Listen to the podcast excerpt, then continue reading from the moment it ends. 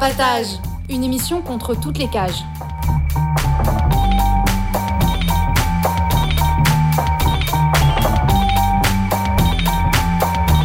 Carapatage, c'est une émission contre les prisons, la répression et le contrôle. À travers l'actualité de l'enfermement, mais aussi son histoire. En racontant les luttes à l'intérieur et à l'extérieur. En échangeant ce qu'on a vu, lu et entendu.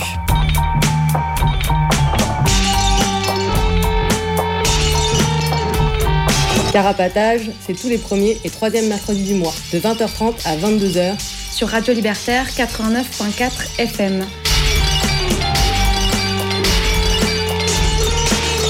Carapatage contre toutes les cages.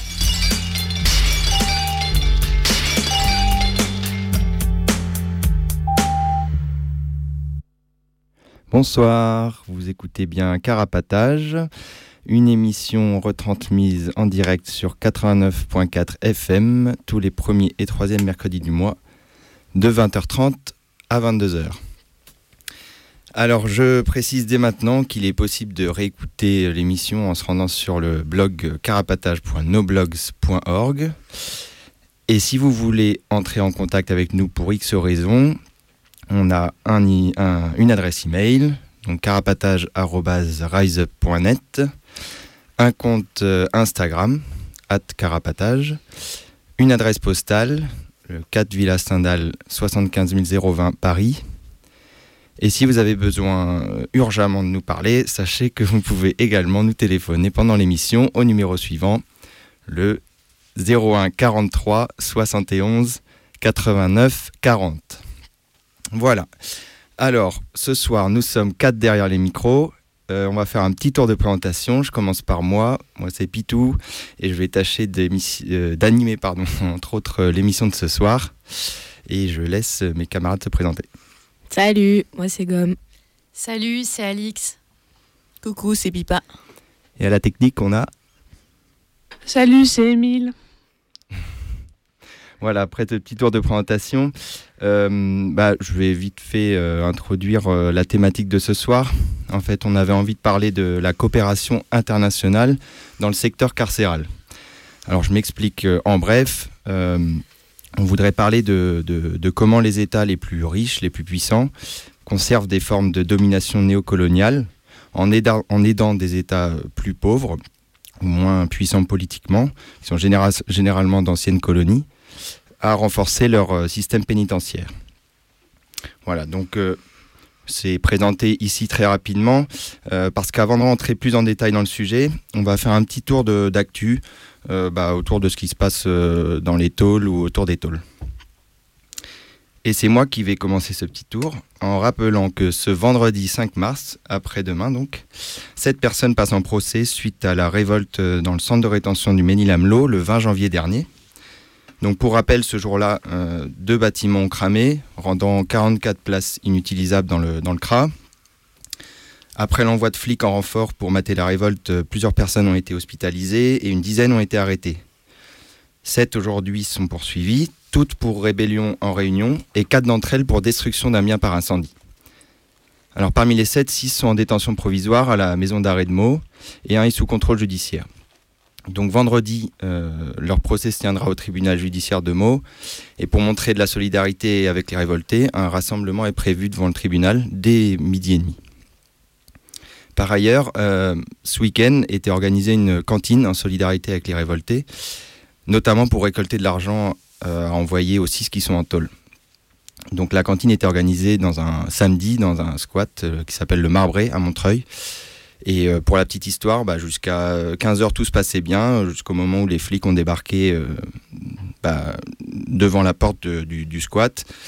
Euh, ont voulu rentrer, la porte leur a été fermée au nez, ça leur a pas plu, ils ont appelé du renfort et finalement ils ont défoncé une porte, ils sont rentrés pour mettre tout le monde dehors avec le prétexte bah, de, du Covid et donc des règles sanitaires qui, qui, qui, interdisent les rassemblements de plus de X personnes. Voilà, ils ont voulu expulser euh, le, squat euh, en même temps que bah, ils empêchaient la cantine de, se passer. Mais c'était sans compter la détermination euh, bah, de un peu tout le monde présent à ce moment-là et toutes les personnes qui étaient sensibles à, l'existence de ce squat et qui dès le lendemain, enfin dès, le soir même et le lendemain, ont récupéré le squat et on est tous contents de l'apprendre. Voilà. Et eh ben, je vais laisser la parole à Pipa maintenant qui va nous parler d'une une espèce de mobilisation euh, un peu crado euh, à propos d'une ferme de, réinsertion. C'est ça? Tout à fait. Bah, il s'agit euh, d'un truc qui concerne un foisonnement de trucs dégueux parce qu'en fait, à la base, il y a un projet de ferme de réinsertion près de Saint-Nazaire à Saint-Gildas-des-Bois. Pour que des prisonniers en fin de peine volontaire y soient envoyés il soit envoyé euh, du coup euh, bah, pour bosser euh, pour un salaire de, merde, c'est-à-dire le SMIC dans des travaux de maraîchage et, de production laitière. tout ça porté par l'association Source d'envol. Donc envol de quoi on ne sait pas, mais on, verra bien. Après, en fait, il y a eu la, y a une, une, partie des, des gens qui habitent dans ce bourg Saint-Gildas-des-Bois, euh, qui s'est mobilisé pour faire une manif contre ce projet euh, parce qu'ils ont, euh, ont peur pour la sécurité. du coup, il y a eu 200 personnes qui se sont mobilisées avec des slogans comme pas de détenus, pas de, pas de sécurité. Ou encore, après, quand ils sont allés devant la mairie, ils ont eu des discours comme ces détenus embauchés pour des contrats de 26 heures euh, disposeront de leur temps libre euh, en liberté les week-ends et jours fériés à une demi-heure à peine du bourg. Devrons-nous surveiller nos enfants pour prévenir tout risque? Donc bah, on voit bien qu'il s'agit de, pour ces personnes euh, qui veulent juste continuer à, leur, à vivre leur petite vie pépère sans avoir à voir les merdes qu'implique le système sous leurs yeux avec des détenus et qu'en plus de ça, ils sont même pas contents qu'ils aient un temps soit peu de liberté, du coup, ces, ces personnes qui se retrouveraient dans cette ferme. Et, et puis, bah, du coup, ils, ont un discours autour de la peur, mais on peut se dire quand même que c'est plutôt aux, personnes qui seront là-bas qui, qui pourraient euh, potentiellement avoir peur de se faire traiter comme de la merde par ses voisins euh, sous, bons sous tout rapport, qui ont, des discours euh, finalement super inquiétants, quoi. Et ils ont obtenu une rencontre avec la paix je ne sais pas très bien quand, vers janvier. Voilà. Ok, bon, bah, pour suivre euh, un peu dans les nouvelles pas forcément très réjouissantes, je crois que Gomme, tu vas nous, parler d'un nouveau procès à propos d'une révolte pardon, qui avait eu lieu dans la prison d'Uzerche près de Nantes. Enfin, pardon, la prison d'Uzerche est à Uzerche, mais le procès a lieu à Nantes. Oui, une révolte. Et quelle révolte? Parce qu'on en a déjà pas mal parlé euh, dans cette émission. Euh, cette euh, grosse mutinerie, cette mutinerie incroyable qu'il a eu en mars 2020 dans la prison du Zerche, donc. Au début, au moment des annonces du confinement et des annonces notamment des suppressions de parloirs mutinerie qui avait détruit deux bâtiments sur trois de la prison, euh, suite à quoi il y avait eu 300 transferts sur les 500 prisonniers euh, qui étaient enfermés euh, dans cette tôle. Et, et, suite à ça, évidemment, d'autres types de répression plutôt judiciaires, des procès qui s'enchaînent. Du coup, il y a 55 prisonniers qui sont poursuivis dans 14 parquets différents. Parce que du coup, ils ont transféré tout le monde et au lieu de centraliser, de faire un gros procès pour tout le monde, ils ont décidé de juger les gens là euh, dans, les, dans leur zone de transfert, quoi, d'arrivée. Euh, ce qui fait que là, il y en a trois d'entre eux qui passaient donc au tribunal de Nantes, comme le disait Pitou. C'était le 22 février dernier. Et les trois étaient poursuivis pour euh, dégradation. Deux d'entre eux ont été relaxés. Ils avaient juste été aperçus sur des vidéos, mais où on ne les voyait rien faire. Et le troisième, par contre, a pris un enferme. Et lui, il avait reconnu avoir pété la porte des cantines avec un chariot. Et il a déclaré qu'il voulait compliquer le travail des ERIS, du coup les équipes euh, régionales d'intervention et de sécurité qui sont les, matons anti-émeutes. Et il avait aussi reconnu avoir participé à une autre révolte en 2009 dans la prison de Neuvik.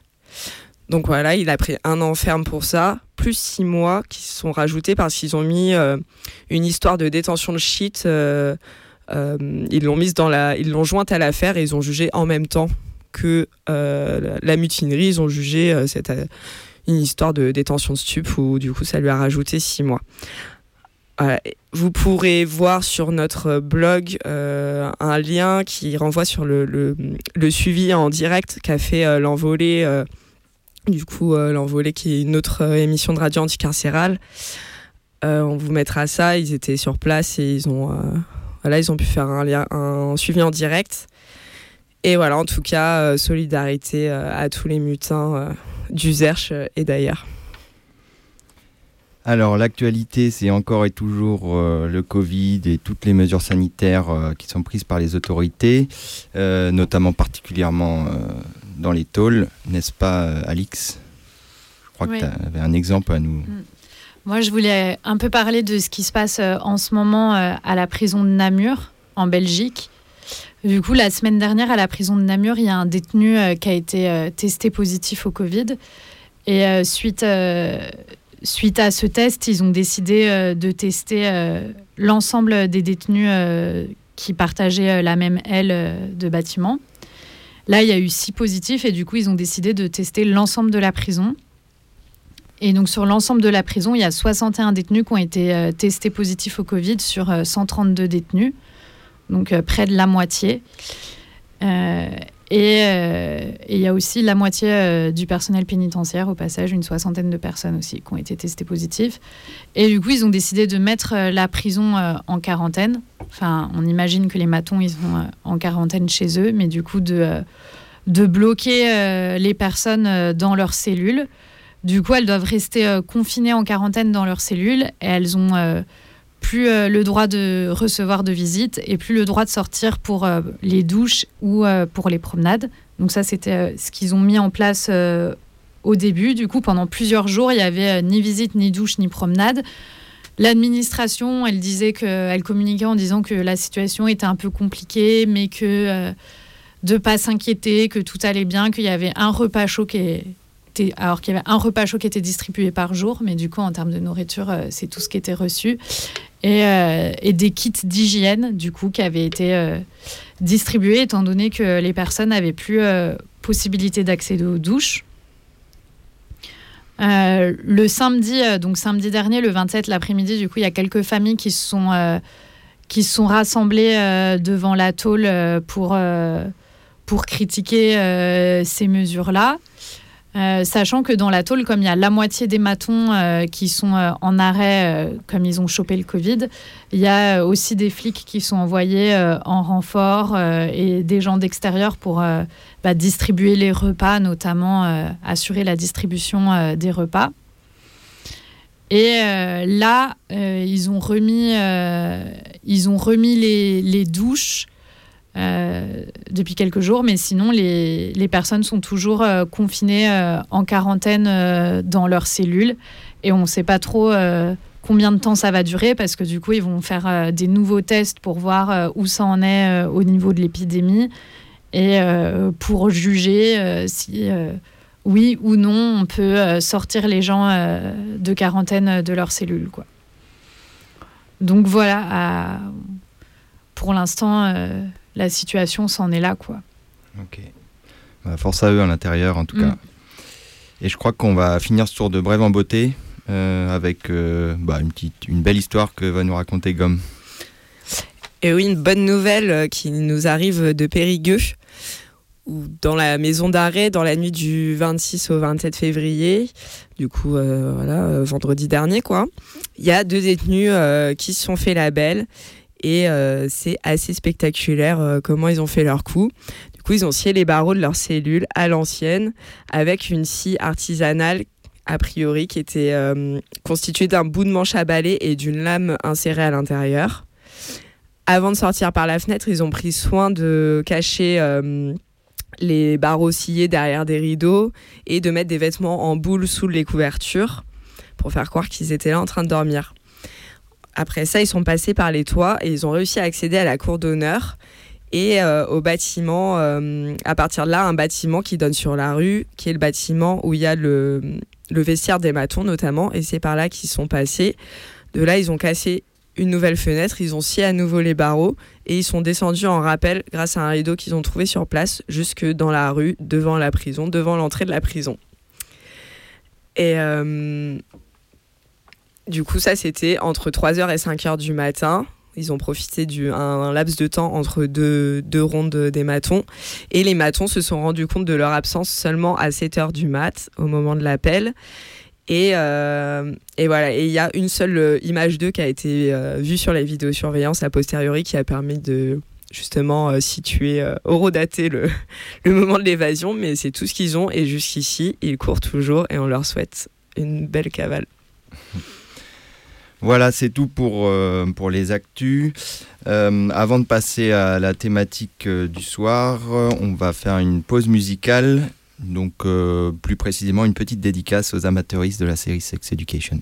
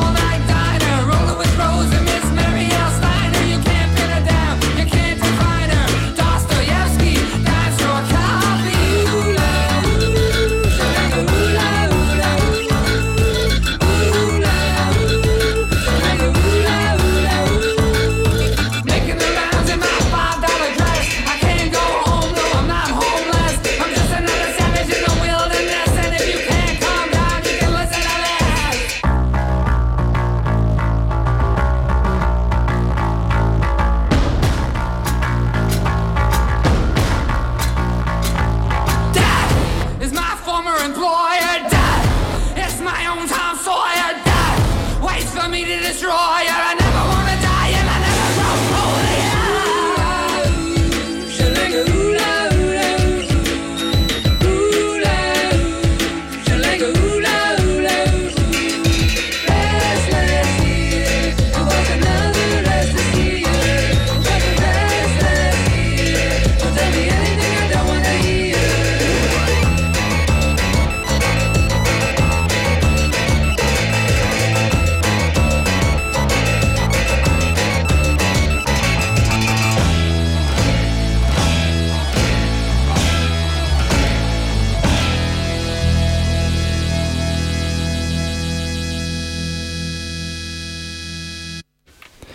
Voilà, on vient d'écouter euh, la chanson Restless Year de Ezra Fourman. Je, désolé pour la prononciation, je me trompe peut-être. Bon, alors, euh, comme je l'ai dit précédemment, on va passer à notre thématique du soir. Donc, euh, aujourd'hui, on avait envie de parler de la, prison pas seulement comme un, un, outil punitif au service des États, mais aussi comme un enjeu de diverses formes de néocolonialisme. Donc, plus précisément, on souhaite parler de la question de la prison dans les programmes d'aide au développement. Vous savez, cette fameuse aide que beaucoup de puissances coloniales comme la France ont mis en place à partir des années 50, en parallèle de l'accession à l'indépendance de nombreux États anciennement colonisés. En gros, l'idée était de maintenir une domination coloniale à la fois économique, politique et morale sur les États nouvellement indépendants, derrière le joli mot de coopération. Donc des institutions consacrées à cette fameuse coopération ont été créés à la fois aux échelles nationales et internationales. Au niveau national, les États ont souvent fait un ravalement de façade d'anciennes administrations coloniales. En France, par exemple, l'Agence française de développement, l'AFD, actuelle institution en charge de la coopération, était en fait la Banque des colonies dans les années 40 sous le nom de Caisse centrale de la France d'outre-mer. Mais d'autres États, comme les États-Unis ou l'Allemagne, qui n'ont pas le même passé colonialiste que la France, se sont aussi dotés d'agences nationales de coopération pour aller développer, comme ils disent, le tiers-monde. En parallèle, au niveau international, les États les plus riches se sont regroupés pour créer de plus grosses institutions de financement du développement. En gros, pour mieux étendre leur influence sur le monde et ancrer le capitalisme mondial dans des zones jusque-là encore un peu épargnées. Par exemple, la Banque mondiale, initialement créée pour financer la reconstruction du Japon et de l'Europe à l'après-guerre, s'est spécialisée dès les années 50 dans le développement. En 1966, les Nations Unies ont créé le PNUD, le Programme des Nations Unies pour le développement. Et puis l'Union européenne a elle aussi développé peu à peu sa propre politique de coopération. Alors la liste d'acteurs que je viens de citer n'est évidemment pas exhaustive, mais tous ces acteurs de l'aide au développement ont construit au fil du temps un discours philanthropique basé sur l'assistance aux plus pauvres et la solidarité internationale. Tout ça pour dissimuler en réalité de nouvelles formes de missions civilisatrices au service des intérêts politiques et économiques des États les plus puissants. Pendant longtemps, leur mot d'ordre, c'était la lutte contre la pauvreté. Et ils mettaient en place plein de projets pour développer certains secteurs économiques, comme l'agriculture, entre autres, et mettre les gens au travail.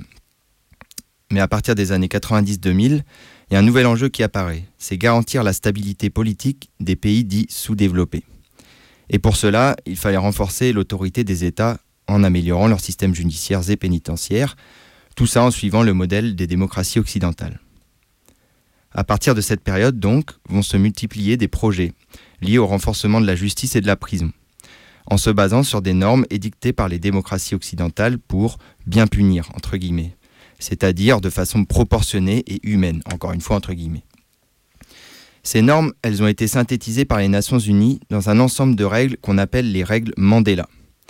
Ces règles, en gros, elles disent qu'il faut enfermer sans torturer, garantir aux détenus une bonne nutrition et un accès aux soins, séparer les hommes et les femmes, séparer les prévenus et les condamnés, garantir la réinsertion des prisonniers en les faisant travailler, utiliser le mitard qu'en dernier recours, bien sûr, etc. etc. En gros, c'est une synthèse du modèle carcéral démocratique. Du coup, ces règles ont servi et continuent de servir de référence pour tout un tas de projets carcéraux un peu partout dans le monde, financés par le PNUD, cité précédemment, ou des agences nationales de coopération. Alors ça va de la construction de nouvelles prisons à l'amélioration des prisons existantes, mais aussi beaucoup le renforcement des administrations pénitentiaires, la création d'écoles pour la formation des matons, des projets pour la réinsertion des détenus et même des projets pour le développement des peines alternatives. Par exemple, l'Union européenne, qui est devenue au fil du temps le principal financeur des réformes pénitentiaires et de la justice en Afrique, a financé la réhabilitation de tôles en Tunisie au moment du printemps arabe, ainsi que le développement du bracelet électronique. Au Mali, le PNUD a financé l'informatisation des systèmes de gestion des détenus et l'équipement de pénitenciers agricoles, où les prisonniers sont mis au turbin pour assurer leur réinsertion, comme ils disent. Du Maroc à Madagascar, l'École nationale de l'administration pénitentiaire française, l'ENAP, apporte son expertise pour former plus de matons un peu partout dans les anciennes colonies françaises. Bref, des projets comme ça, malheureusement, il y en a plein, et de toutes sortes. Alors il fallait bien qu'on trouve un moyen de vous en parler sans tomber dans une longue énumération à n'en plus finir. Du coup, on a dû faire des choix. Premièrement, on a choisi de parler plus particulièrement du rôle de l'État français dans tout ça, à travers les différents acteurs qui rentrent en jeu, notamment l'Agence française de développement, l'AFD donc, qui finance des projets, euh, l'ENAP, qui intervient comme expert, euh, de, la prison, et puis d'autres encore, dont Gomme nous parlera plus tard. Voilà. Et deuxièmement, on avait envie de parler de la continuité historique entre le développement carcéral sous la colonisation et des projets actuels d'aide au développement dans le secteur pénitentiaire. Et pour ça, il fallait bien qu'on parte d'un contexte particulier. Alors on a choisi de parler de la Côte d'Ivoire, en tant qu'ancienne colonie française où l'État français est récemment intervenu dans divers projets liés à la tôle. Et justement, après cette euh, petite introduction, je vais tout de suite laisser la parole à Pipa, qui va nous parler du rôle qu'a joué la colonisation française dans la mise en place euh, d'un système pénal et pénitentiaire national en Côte d'Ivoire. Ensuite, euh, Alix nous parlera plus de comment l'État ivoirien a développé ce système après son indépendance en 1958. 1960. 1968. 1960. Et bien dis donc, j'ai mal révisé mon histoire de la Côte d'Ivoire. Et puis, euh, donc pour reprendre le fil, Gomme nous parlera euh, ensuite des différents projets actuels dans lesquels sont impliquées les institutions françaises. Voilà, euh, donc je laisse la parole à Pipa, comme dit précédemment. Ouais, donc moi je vais un peu parler du coup de l'histoire coloniale et comment ça se. Comment c'est lié à la mise en place d'un système carcéral.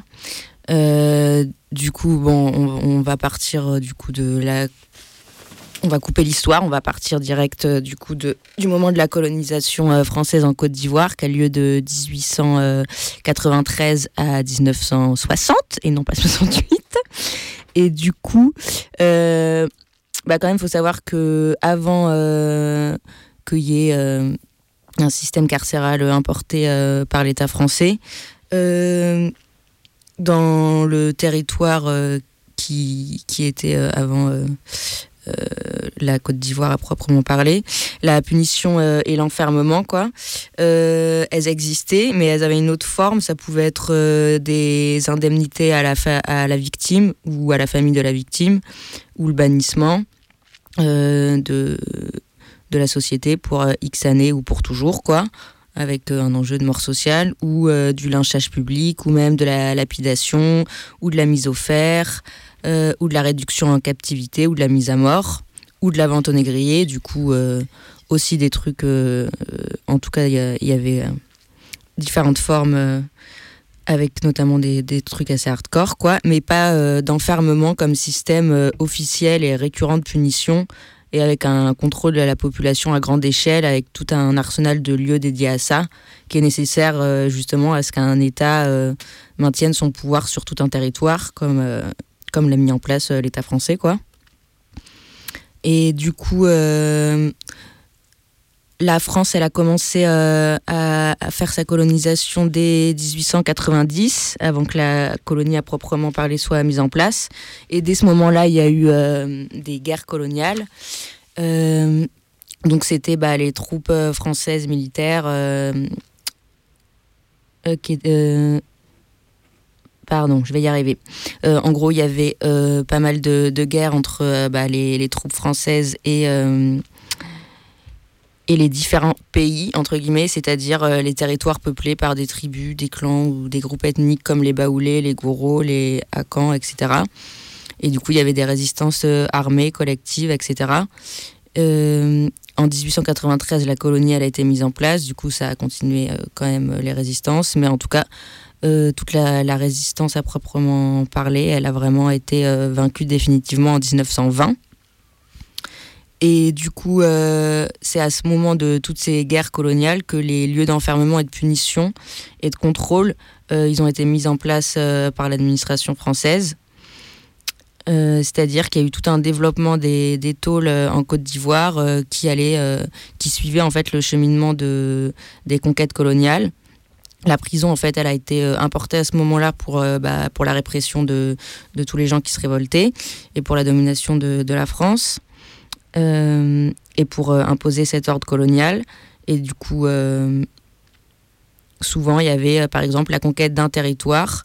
À ce moment-là, il y avait un poste militaire installé et une géole construite dans l'urgence. Et dans les villes coloniales, il y avait vraiment le symbole du pouvoir avec la caserne et la prison qui euh, à ce moment-là était dans des conditions euh, particulièrement hard, même si bon, c'est un peu compliqué de faire des comparaisons, mais bon, en tout cas voilà, c'était complètement surpeuplé dans des mini-espaces avec euh, très peu d'eau, des problèmes d'assainissement et de sous-alimentation, etc. Quoi. Et étant donné que tout ce système-là carcéral et de, de, lieux fermés, prisons, n'existait pas vraiment, avant la colonisation. Dans les langues africaines, à ce moment-là, il y a eu des mots qui ont été euh, créés pour euh, nommer euh, cette chose, quoi. Et dans la plupart des cas, le mot qu'on pourrait le traduire comme maison du caca, parce que par exemple, pour les populations baoulées, ça se, ça se nomme bisoa, parce que bi, ça veut dire exécra, merde, et soa, ça veut dire maison hutte. Euh, parce que bah, les gens étaient obligés de faire euh, leur sel et leur, urine dans un seau sur place, dans, dans, dans, la pièce où ils étaient enfermés, quoi, dans des conditions dégueu, avec des, des verres, des poux, etc. Et donc, voilà, c'est pour faire référence à ce, au lieu de défection. et du coup, bah, c'est assez révélateur des conditions dégueu et de l'humiliation qui va avec, et le fait d'être cloîtré, etc. Quoi. Après, dans un deuxième temps, il y a eu euh, pendant la colonisation euh, à proprement parler, quand elle était vraiment euh, installée, quoi. du coup, là, le but des tôles, bon, bah, c'était toujours la punition des résistants, mais du coup, qui était plus moins collective, et enfin, c'était plus des guerres, quoi, mais du coup, la punition des résistants et, et des insoumissions, quoi. Euh, mais surtout, euh, il y avait la dimension économique parce qu'en fait, euh, l'État français voulait que d'une part, les colonies s'autofinancent et d'autre part, se faire de la thune par l'exploitation des ressources et, par leur exportation. Quoi. Et du coup, pour ça, en 1927, le travail il est devenu obligatoire dans les prisons en AOF. et aussi comme il y a eu... Euh, pardon, je vais y arriver. Comme il y a eu, la suppression du travail forcé, euh, comme il y a eu la suppression du travail forcé en 1946, bah, en fait, euh, le, travail obligatoire dans les tôles est aussi devenu un, gros enjeu parce que du coup, ça, ça devenait de la main-d'œuvre facile, quoi. Et ça a permis à l'État colonial de mettre en place plein de travaux durant cette période qui étaient faits par les détenus et qu'on commençait par des entreprises au service du capitalisme, etc., euh, avec tout ce qui va de, de pair avec la mission civilisatrice, c'est-à-dire des infrastructures euh, pour le pouvoir colonial étatique, quoi. Du coup, ça pouvait être euh, des édifices publics coloniaux, donc euh, bah, des lieux de pouvoir de la structure coloniale et d'administration française, comme euh, euh, bah, les, les, détenus, ils ont pu construire la résidence du gouverneur à Bingerville, ou le palais de justice à Grand-Bassam, la mairie et l'hôpital à Grand-Bassam, etc. Mais aussi bah, la construction de les détenus ils ont aussi du coup été obligés de participer à la construction de routes pour le transport de, de ressources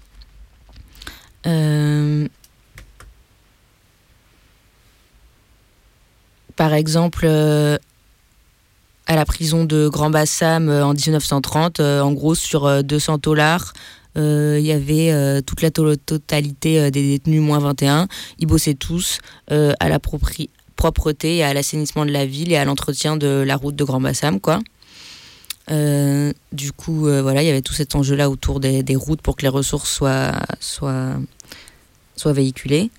Et euh, après, bah, il y avait aussi euh, l'exploitation euh, l'exploitation à, travers la production de denrées d'exportation, que ce soit le coton, le café, le sucre ou même l'extraction minière à l'époque. Du coup, bah, au détriment des cultures vivrières, forcément. Et la tôle, elle permettait la menace ou l'insanction pour, pour imposer ça. Et Enfin, dans le sens. Euh, dans le sens que je veux dire, c'est que du coup, la tôle, c'était une menace sur les gens qui n'étaient pas en tôle pour euh, ne pas se dire qu'ils vont euh, finir en tôle et, bosser et être complètement exploités comme ça, quoi. Et aussi, bah, les, colons, ils pouvaient se servir, entre guillemets, c'est-à-dire ils pouvaient euh, décider de, de prendre un détenu dans une prison pour qu'il vienne chez, lui et qu'il euh, soit à son usage perso, entre guillemets, c'est-à-dire qu'il fasse le jardinage, le nettoyage, la cuisine, etc. Et, euh, et aussi le travail des... Non, voilà, c'est tout. Et du coup, à ce moment-là, la prison, elle se généralise comme un mode de punition. et de, et de main-d'œuvre, quoi. Mais euh, pas sans, enfin sans en tout cas toute la dimension euh, morale insupportable qu'on peut, euh, qu'on peut entendre parfois dans les discours actuels, quoi.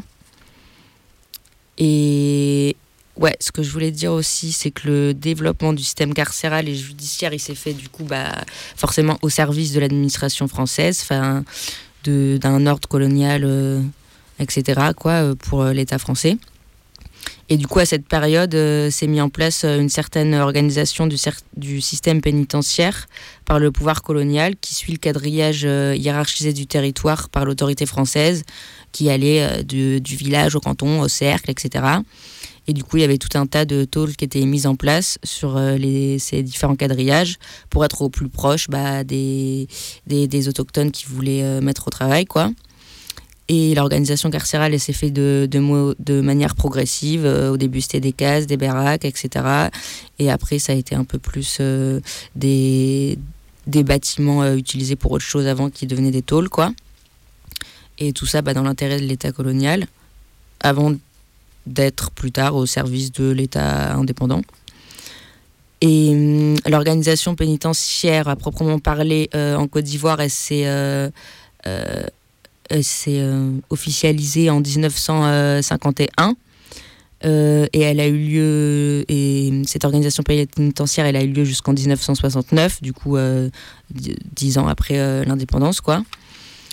Et à ce moment-là, il y a eu l'instauration d'un nouveau système pénitentiaire dont nous parlera Alix.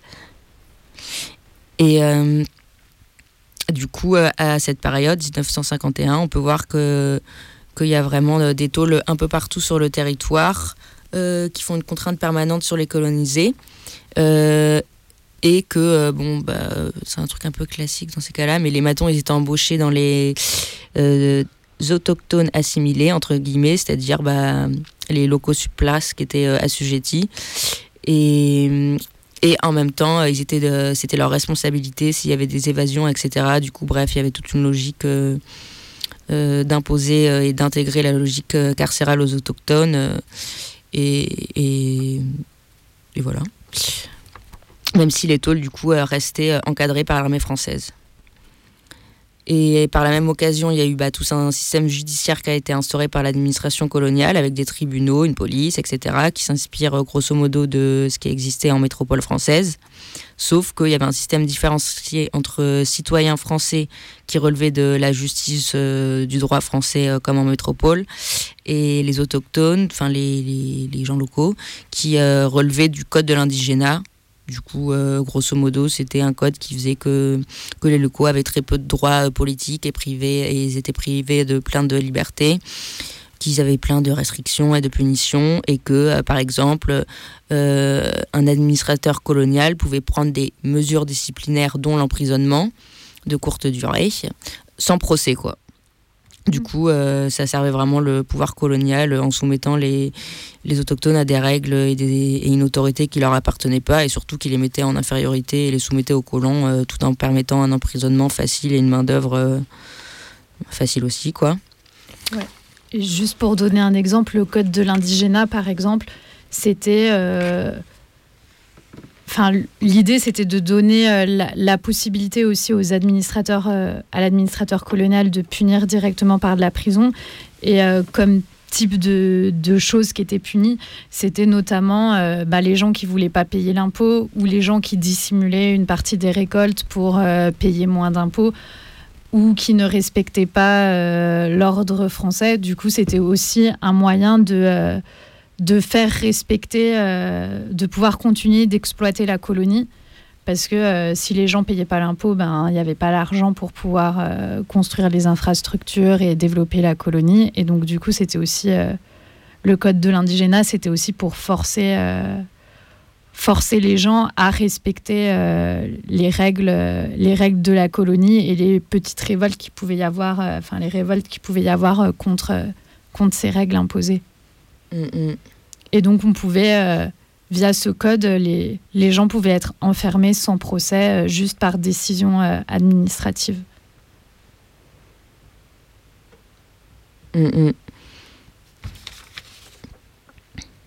Ouais. Et un peu le dernier truc, c'est que à cette période-là, quand même aussi, les, le système carcéral, il a commencé à être utilisé pour entre guillemets discipliner les, discipliner les villes.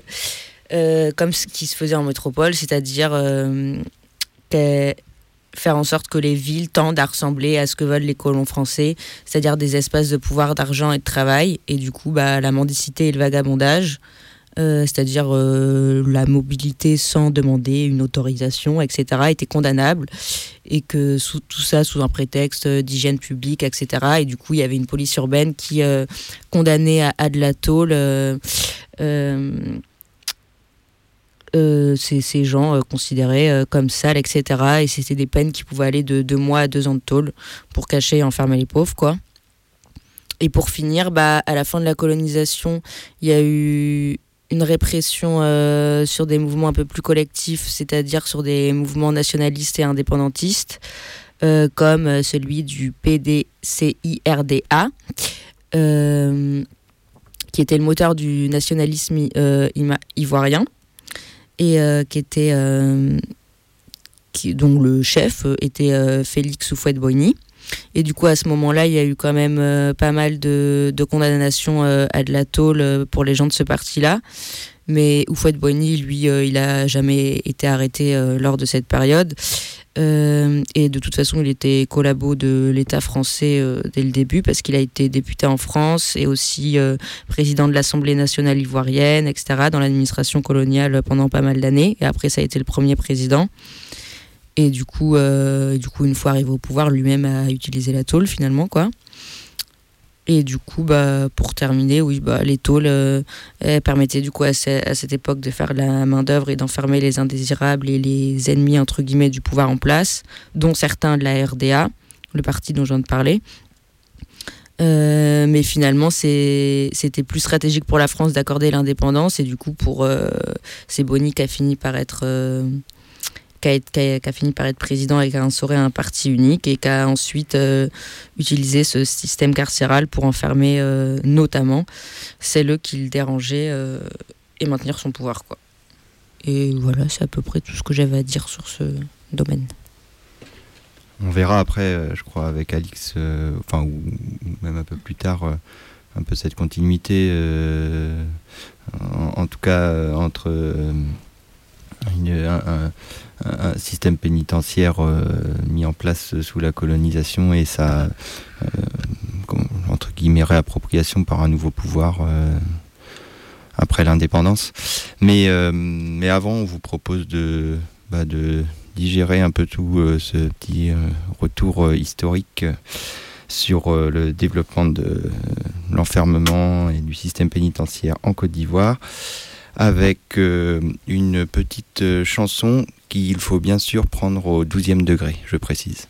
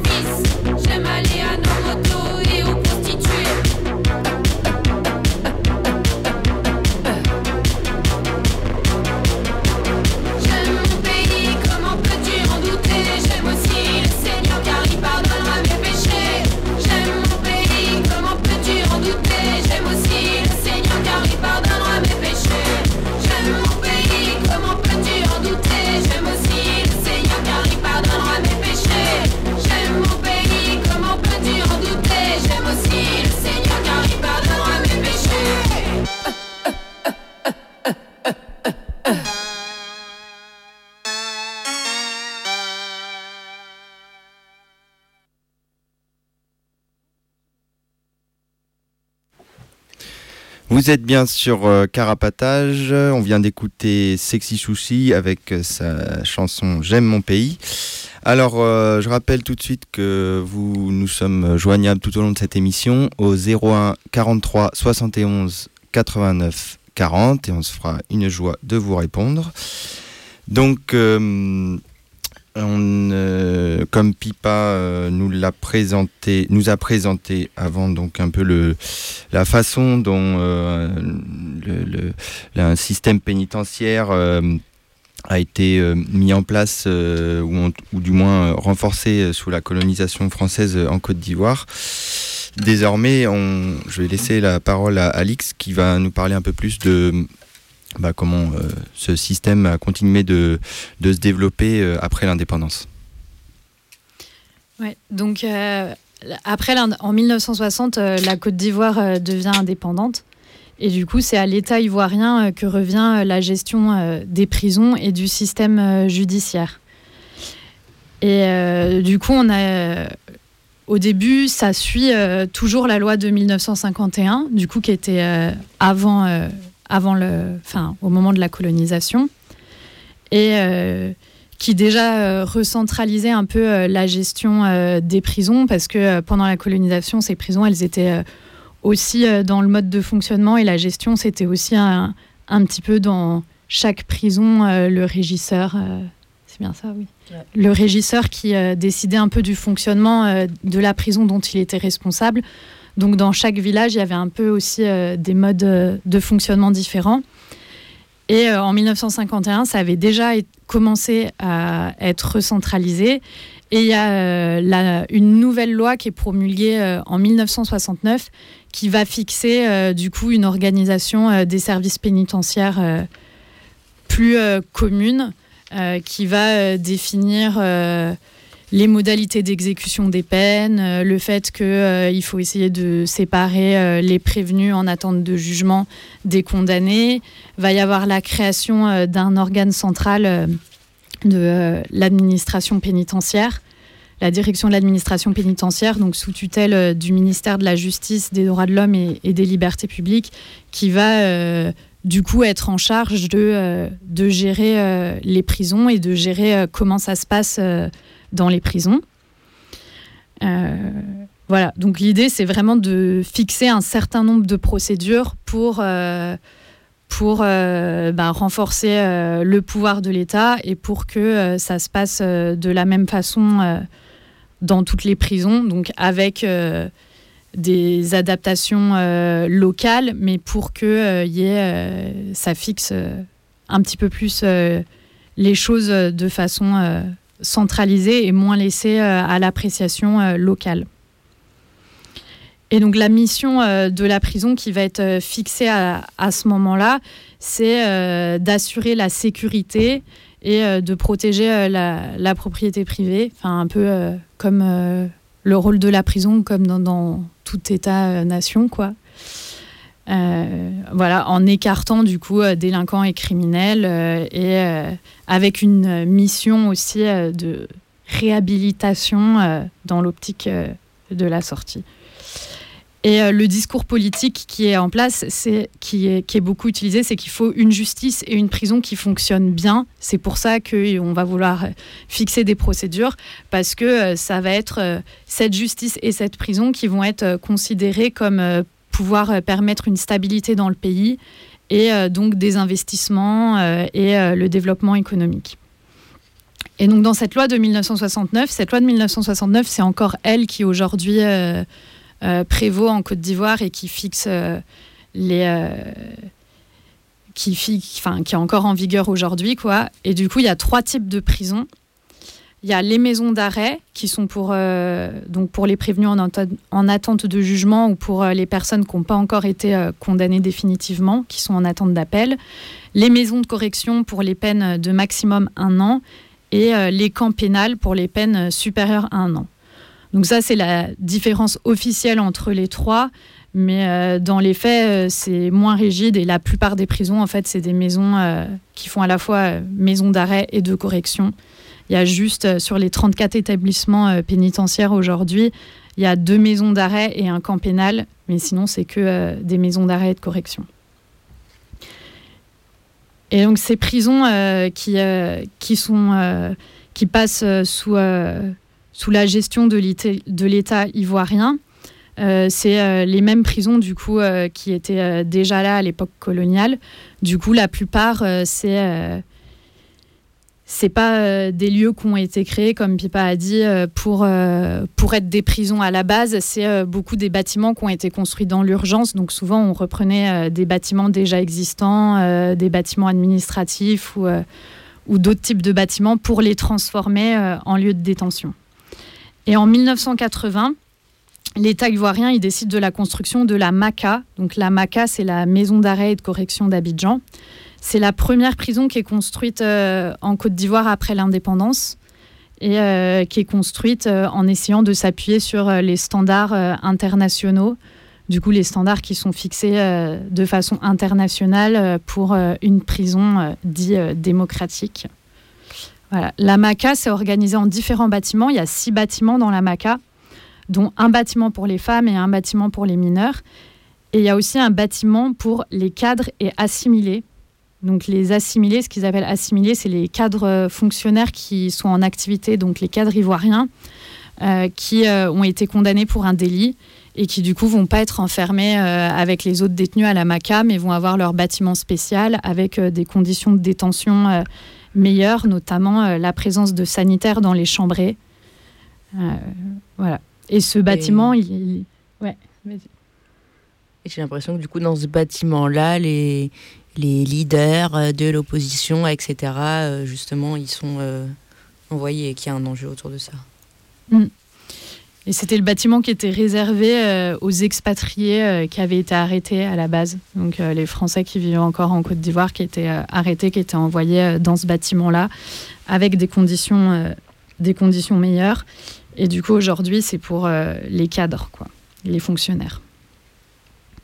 À la Maca, il y a 1500 places de prévues, sachant qu'en Côte d'Ivoire, il y a 8639 places réparties dans les 34 prisons. Donc c'est quand même euh, une grosse partie.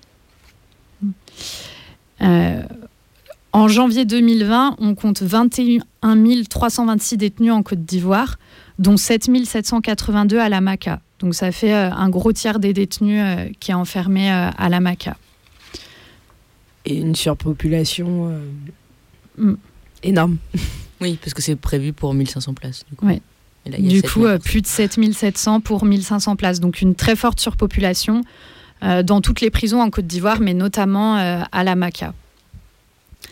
Et donc cette surpopulation, par exemple, il y a certaines cellules il y a, dans les prisons, il y a soit des cellules qui sont conçues pour être individuelles à la base, qui devaient accueillir une personne, qui en accueille aujourd'hui jusqu'à cinq, soit euh, des dortoirs, des cellules plus collectives, où euh, en théorie, euh, normalement, comme c'était pensé au début, il devait y avoir 4 mètres carrés par détenu. Mais dans les faits, souvent, dans, dans les prisons ivoiriennes, il y a moins de 2 mètres carrés par détenu. Et dans certaines prisons, comme à Daloa, Divo ou Boisflé, euh, il y a même moins de 1 mètre carré, ce qui fait que les détenus, ils, alternent même qui occupe la chambrée et qui pour dormir. Ils peuvent pas dormir tous en même temps dans leur cellule. Quoi. Donc ils, vont dedans à tour de rôle. Du coup, c'est des conditions d'enfermement qui sont vraiment hyper dures, et notamment avec une forte malnutrition et des gros problèmes d'hygiène et d'évacuation des eaux usées ce qui fait qu'il y a une prolifération de maladies et une mortalité importante. Donc, euh, comme euh, le beriberi. Donc, le beriberi, c'est euh, une maladie suite à un déficit en vitamine B1, ce qui fait que les gens ils vont développer une insuffisance cardiaque et des troubles neurologiques. Et ça, c'est assez répandu à la maca parce que bah, qu'il n'y a pas assez de nourriture, quoi. La tuberculose, le choléra. Après, il y a des différences euh, dans les prisons ivoiriennes selon qu'on soit prévenu ou condamné. Euh, les prévenus, ils sont pas obligés de porter l'uniforme, contrairement aux condamnés. Et euh, au niveau, ils peuvent se faire apporter de la nourriture de l'extérieur quotidiennement, dans la limite d'une ration, mais ils peuvent se faire apporter de la nourriture. Ce qui est important étant donné, comme je disais, qu'il n'y a pas du tout enfin que ce qui est fourni par la prison en termes de nourriture, c'est euh, hyper réduit, quoi. Et euh, ils sont pas obligés de travailler, ils peuvent le demander, mais ils sont pas obligés, contrairement aux condamnés euh, qui, eux, sont forcés de travailler. Donc, soit ils travaillent à l'entretien de la prison, comme le nettoyage, donc c'est non rémunéré. Soit ils, ils, peuvent aussi travailler dans des ateliers mis par des, des entreprises extérieures, où là, généralement, il y a une petite rémunération. Voilà. Et donc le budget euh, alloué par l'État pour l'alimentation dans les prisons, il est hyper faible, il est clairement insuffisant.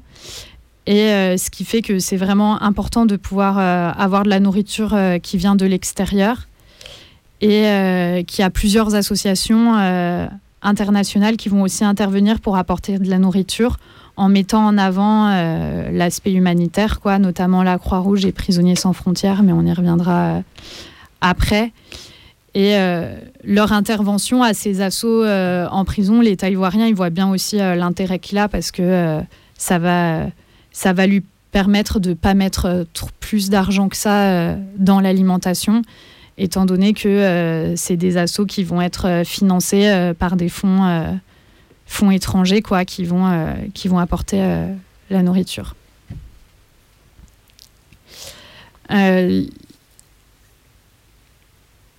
Euh, donc ça, c'était euh, c'est le système ivoire, enfin voilà le fonctionnement euh, des prisons en Côte d'Ivoire. Les prisons en Côte d'Ivoire, il y a eu plusieurs périodes d'instabilité politique. il y a eu un coup d'État en 1999, il y a eu une crise politico-militaire en 2002, une crise post-électorale en 2010-2011. Et du coup, dans toutes ces crises, la prison, ça va va y avoir euh, un enjeu euh, autour et ça va être régulièrement pris euh, pour cible. Par exemple, en, en, 2004, il y a la quasi-totalité des prisonniers de la MACA qui vont s'évader par les égouts avec la complicité des gardes pénitentiaires. Donc cette évasion, elle intervient deux semaines après une grosse mutinerie qui avait eu lieu autour, en partie en raison des difficultés pour être approvisionné en, en eau. Euh, comme il y avait euh, une forte déstabilisation de l'État, il n'y avait quasiment pas d'eau qui arrivait euh, à la Maca. du coup, ça posait des soucis aussi pour l'alimentation. Et du coup, ils avaient fait venir un camion citerne dans la cour de la prison et ça avait pour apporter de l'eau et ça avait créé un attroupement autour du camion. Et les gardiens, ils avaient dispersé euh, la foule euh, en tirant dessus et il y avait deux détenus qui étaient, qui étaient morts. Du coup, suite, euh, suite à ces tirs et à ces décès, il y avait eu une grosse mutinerie avec le saccage du bâtiment des assimilés. Comme je disais tout à l'heure, les assimilés, ils ont des meilleures conditions de détention. Du coup, notamment, eux, ils avaient de l'eau et de la nourriture. Du coup, il y a eu, dans la mutinerie, il y a eu le saccage de ce bâtiment, puis l'évasion par les égouts. En 2011, euh, il y a aussi eu, euh, il y a aussi eu beaucoup euh, de mouvements dans les prisons. à la Maca, il y a l'ouverture des portes par le commando invisible. Donc le commando invisible, il était composé de rebelles pro-Ouattara. Du coup, c'était au moment de la crise post-électorale. Et donc, ils étaient allés attaquer la Maca. Je sais pas si c'est clair ou pas, mais du coup, crise post-électorale, il y avait Gbagbo qui était au, pouvoir et du coup, euh, il y avait des opposants euh, qui disaient que c'était Ouattara qui devait être président. Euh. Mm. Ouattara, c'est celui qui avait été élu a priori, sauf que Gbagbo voulait pas quitter le pouvoir, non Il y avait, eu, il y avait eu les élections présidentielles en 2010 avec euh, Bagbo et Ouattara, euh, notamment au second tour. Et du coup, il y avait des contestations euh, autour des résultats qui avaient gagné l'élection. Donc Bagbo, c'était ça, il était déjà président au moment de l'élection et du coup, il voulait pas lâcher le pouvoir. Et Ouattara disait que c'était lui qui avait remporté les élections. Et du coup, il y avait ce qu'on appelait les rebelles, c'était les rebelles, les milices pro-Ouattara pour faire lâcher euh, à Bagbo le pouvoir. Et Bagbo, lui, il avait les forces armées, euh, comme il était euh, président en place, les forces officielles. Et donc, du coup, les rebelles pro-Ouattara, ils avaient, ils avaient attaqué la Maca, ouvert les portes en disant qu'il y avait des prisonniers qui étaient injustement enfermés, donc pour motifs politiques. Et la totalité des, détenus de la Maca avait été libérée à ce moment-là et amenés à Abobo, donc un quartier au nord d'Abidjan puis enrôlés dans la rébellion. Donc tous les détenus avaient rejoint la rébellion. Et après, du coup, euh, à un moment de cette crise post-électorale, finalement, euh, Bagbo est arrêté et Ouattara euh, devient président. Et au moment où Ouattara arrive au pouvoir, il y aura, va y avoir les anciens miliciens, du coup, qui vont être par vagues successives intégrés dans les corps habillés, donc dans la police, dans l'armée. Il y en a certains qui vont devenir aussi gardiens à la Maca. Et, euh, là, on voit que l'enjeu de la prison, à ce moment-là, pour Ouattara, euh, y a, donc pour faire qu'ils deviennent gardiens, il y a une augmentation aussi du nombre de gardiens. Donc, ce qui est mis en avant, c'est qu'il faut augmenter le nombre de gardiens pour répondre une nouvelle fois aux standards internationaux. On voit que ces standards internationaux, ils servent beaucoup à, justifier euh, le fait de développer la prison en disant qu'il n'y avait pas un taux d'encadrement assez fort euh, dans les prisons, qu'il fallait plus de gardiens pour le nombre de détenus qu'il y avait. Et donc, du coup, il va y avoir euh, beaucoup de recrutement de gardiens, dont euh, une bonne partie issue, issue de la rébellion. Et du coup, la prison, ça sert à, ce moment-là à Ouattara à la fois à se poser comme garant des droits humains. Regardez, moi, j'essaye euh, de euh, faire des prisons euh, plus humaines, j'augmente le nombre de gardiens pour répondre aux critères internationaux, et à la fois à rétribuer les anciens miliciens. C'est souvent le cas d'ailleurs, la crise précédente, c'était déjà le cas dans les rébellions. Une fois que ça arrive au pouvoir, il y a beaucoup beaucoup de rebelles qui euh, intègrent, euh, intègrent les gardiens de prison. Quoi. Et en, 2010, en tout cas, il y a énormément de prisons, pas que la Maca, il y a énormément de prisons sur le territoire ivoirien qui sont euh, détruites et presque la totalité des détenus évadés. Du coup, en 2011-2012, il y aura des fortes reconstructions de prisons parce qu'il y a quasi plus de prisons qui, qui, sont en état de fonctionner à ce moment-là. Quoi.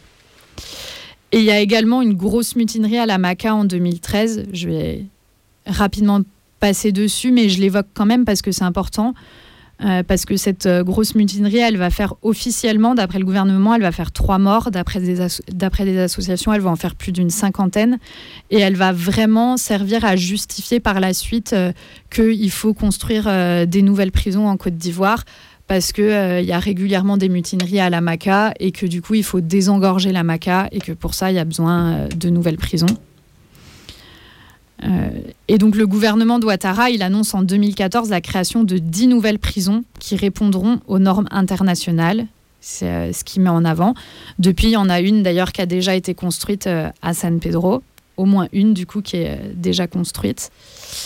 et on voit que la prison, c'est un enjeu politique un enjeu politique pour l'État euh, ivoirien euh, autour de la construction de ces nouvelles prisons, parce que du coup, ça sert euh, d'une part à se poser dans la communication comme un État moderne et développé. Ce qui va être dit, c'est qu'un État moderne et développé se doit de posséder des prisons qui répondent aux critères internationaux et que c'est pas le cas actuellement, comme c'est beaucoup les anciennes prisons de la colonie qui n'étaient pas conçues pour être des prisons à la base et que du coup, pour répondre à ces critères-là, il va falloir euh, construire euh, d'autres prisons. Euh, donc ça sert à donner une certaine image de la Côte d'Ivoire. quoi. Et ça va être important pour l'autorité de l'État aussi, pour asseoir son autorité. Et d'ailleurs, les dix projets annoncés, qui ont été annoncés, ça a été dit où elles allaient être construites, ces prisons, dans quelle région du pays. Et on voit que c'est disséminé un peu partout sur le territoire. Et du coup, c'est aussi euh, un moyen pour euh, l'État de se renforcer euh, sur la totalité du pays. Quoi.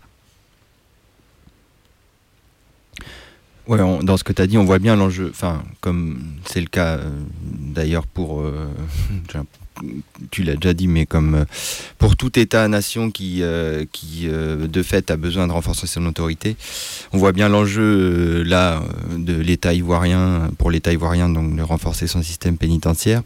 Et en même temps, ce qu'il y a de particulier, et je crois que, enfin voilà, avec ce que Gomme va nous dire ensuite, euh, on va peut-être plus le percevoir, c'est bah, ce croisement entre les enjeux de l'État ivoirien et les enjeux bah, euh, d'États, et en l'occurrence la France, euh, ancienne puissance coloniale, de, bah, de, s'assurer d'une certaine stabilité politique en Côte d'Ivoire euh, bah, en, en, intervenant dans, divers projets de coopération internationale pour, pour renforcer ce système. Quoi.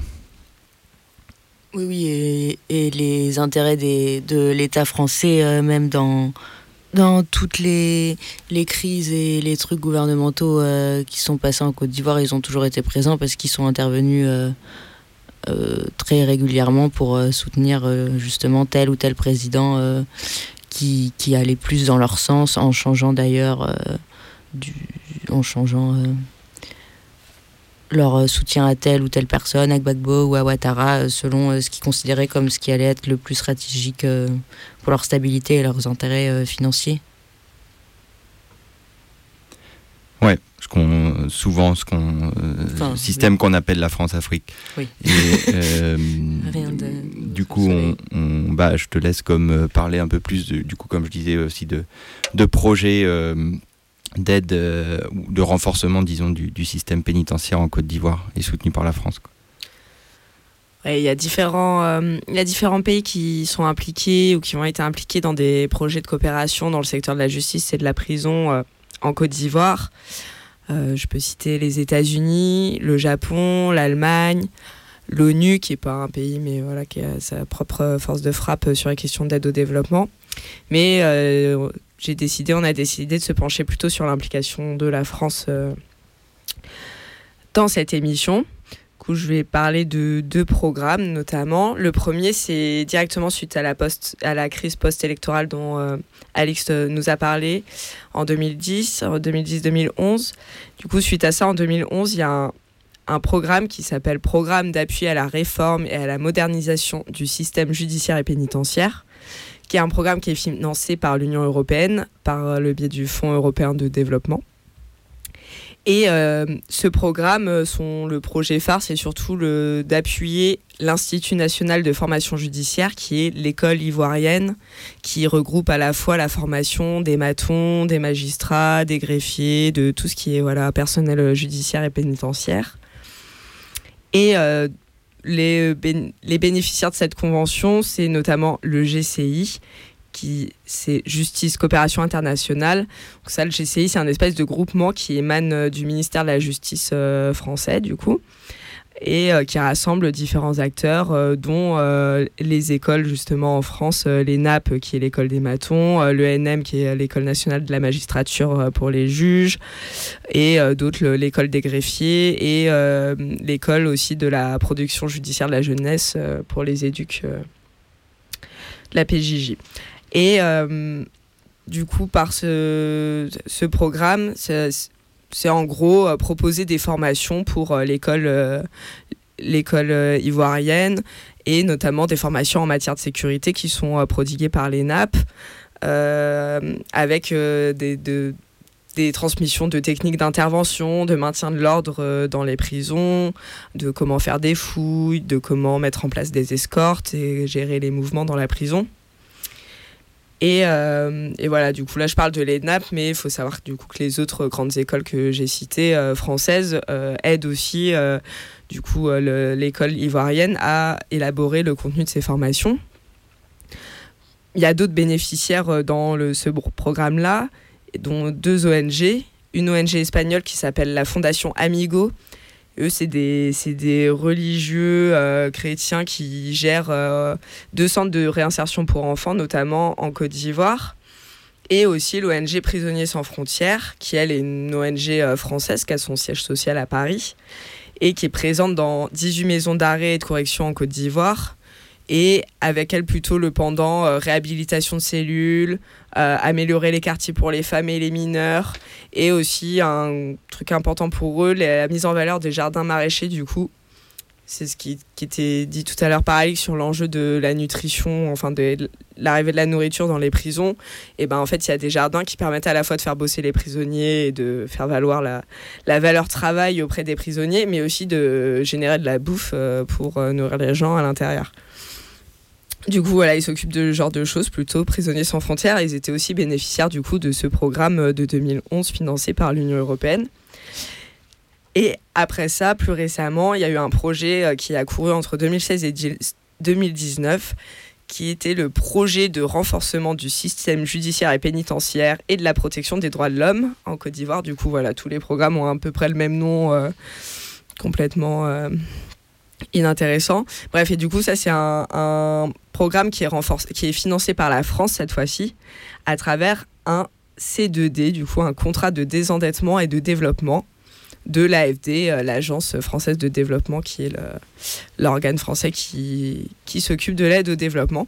Et du coup, les C2D, euh, c'est des contrats euh, par lesquels un pays qui est endetté auprès de la France, du coup, en l'occurrence la Côte d'Ivoire, honore sa dette jusqu'à son remboursement. Et à chaque fois qu'il il honore une échéance, eh ben l'AFD reverse au pays la somme correspondante sous forme d'un don et un don qui doit servir à financer un programme de lutte contre la pauvreté et qui sont sélectionnés en, euh, en, commun accord euh, entre la France et la Côte d'Ivoire.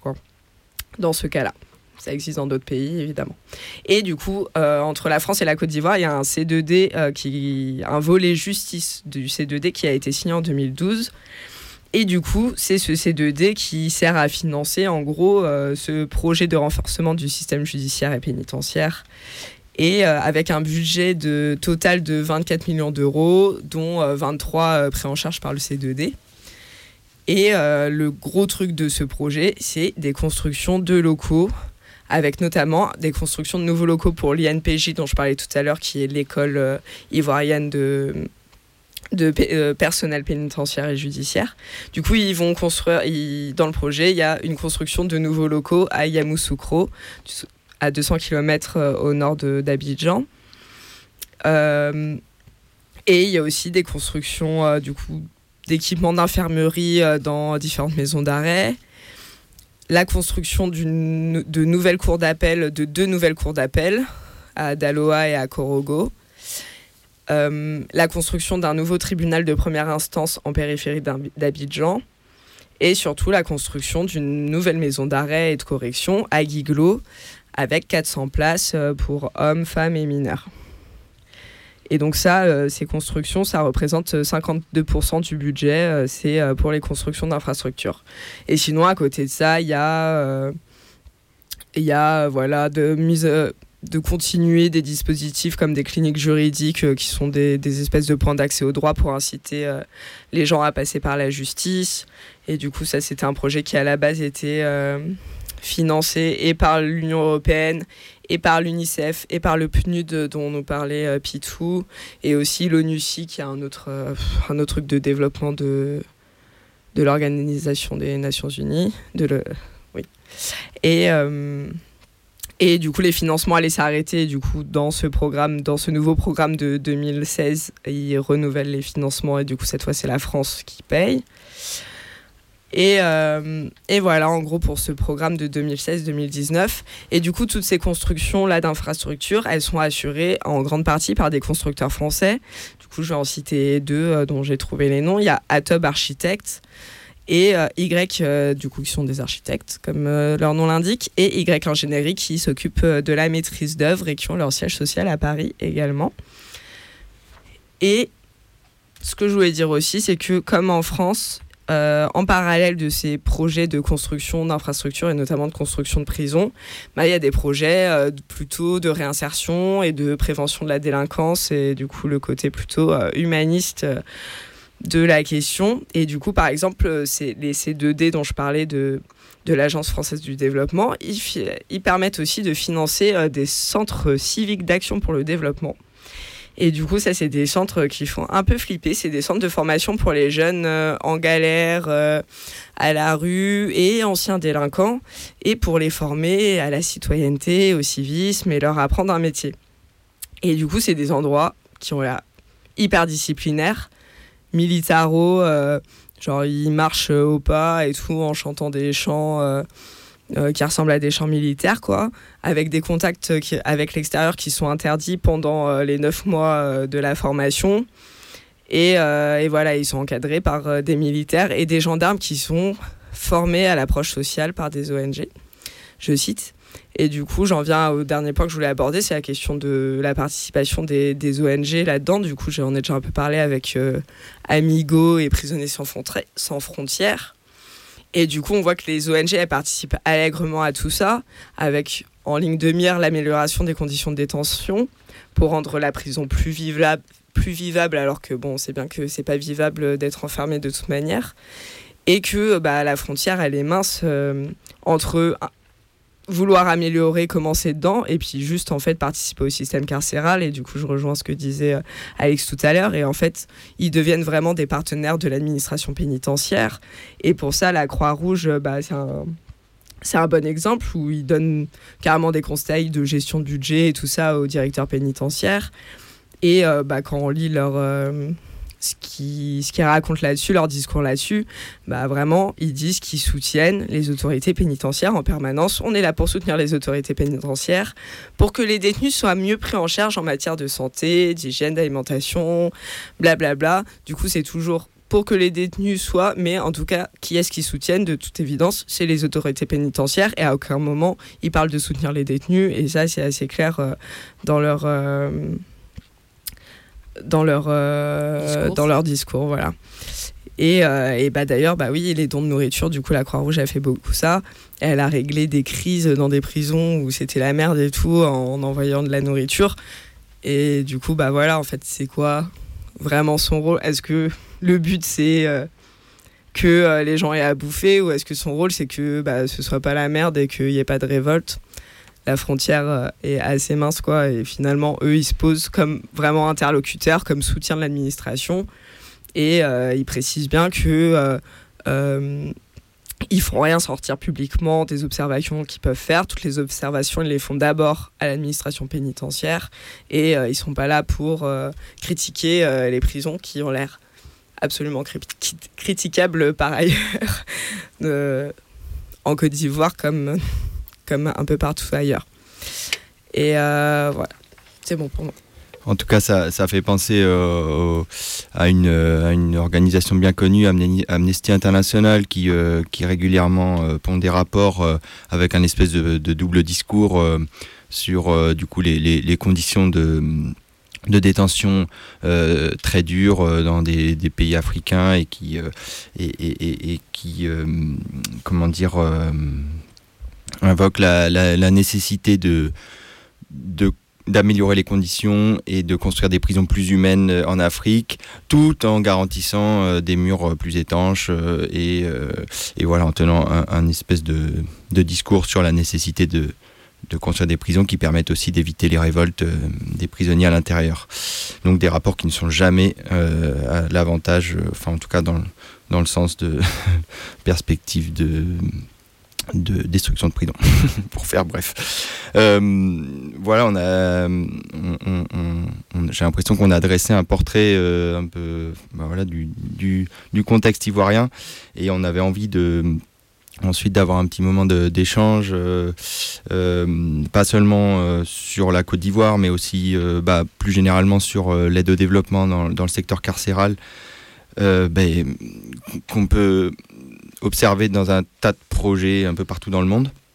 Mais donc, euh, bah avant tout, on va faire, euh, avant tout ça, on va faire une petite pause. En musique, on va écouter euh, Mosca avec sa chanson Hold Up.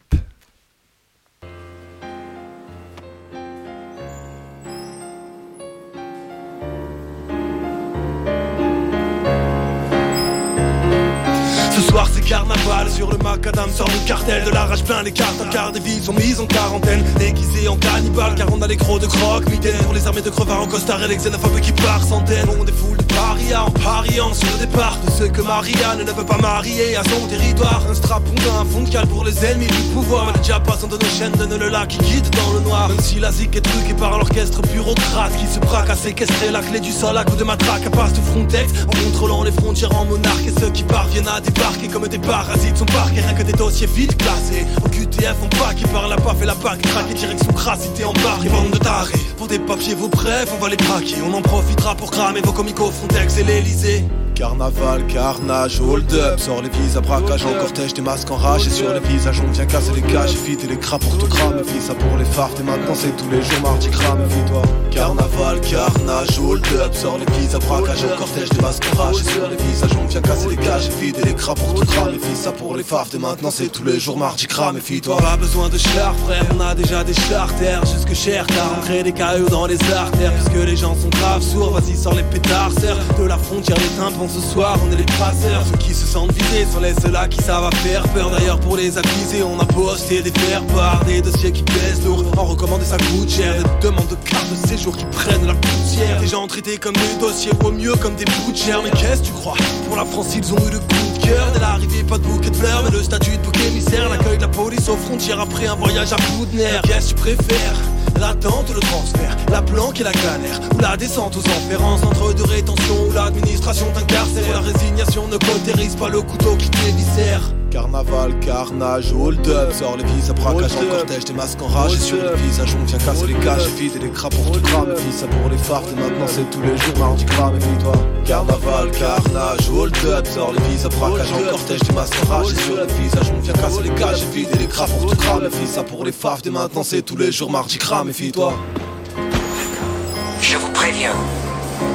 Attention où vous mettez les pieds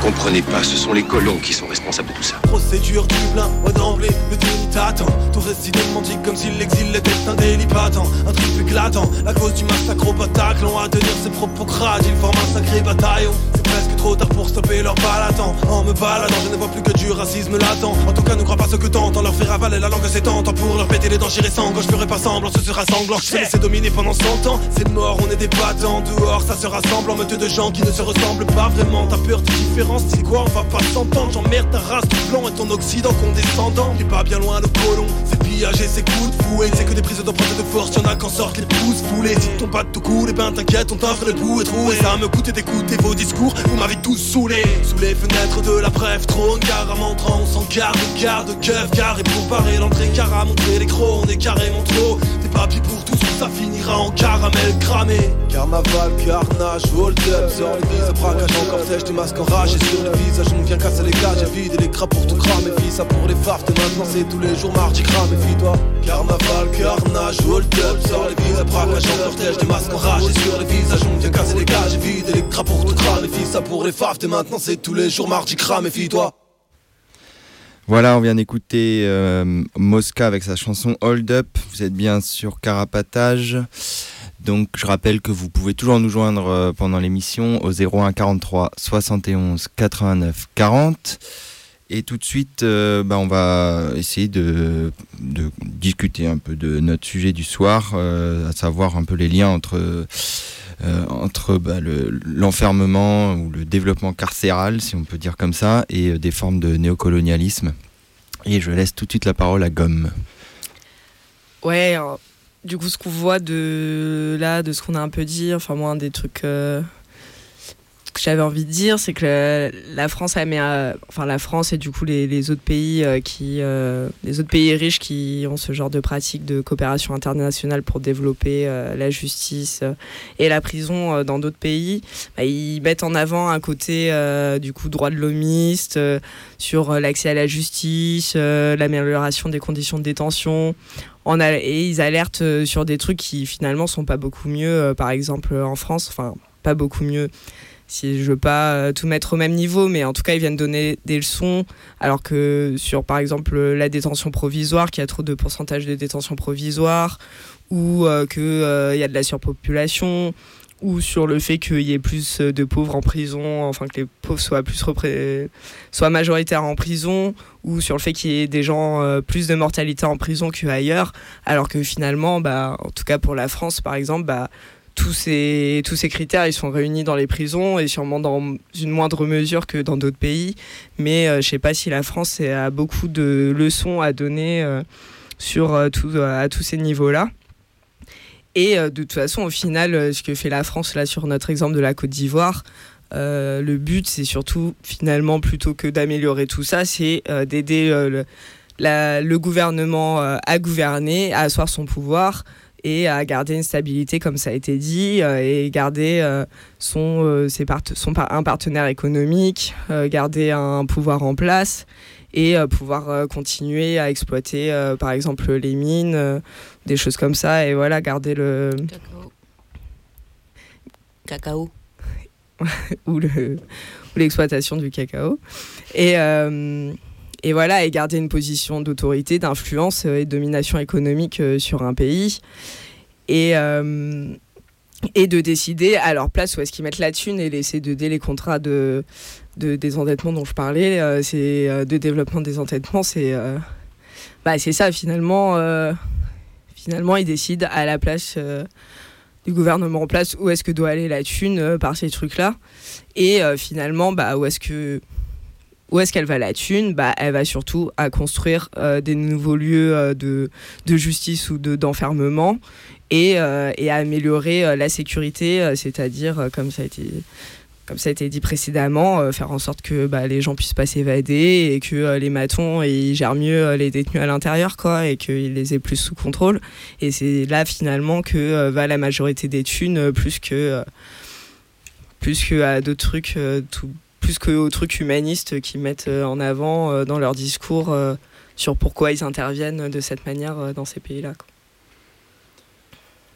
Ouais, en tout cas, j'ai l'impression qu'Alix en a pas mal parlé, mais j'ai l'impression que, que soit la France ou, d'autres, États, voilà, qui mettent en place des politiques de coopération de ce genre, ils légitiment leur action vachement sur ces standards internationaux, euh, et c'est c'est ça qui fait que, euh, enfin, en tout cas dans, leur, dans, dans, le discours, qui crédibilise ou légitime euh, leur action, que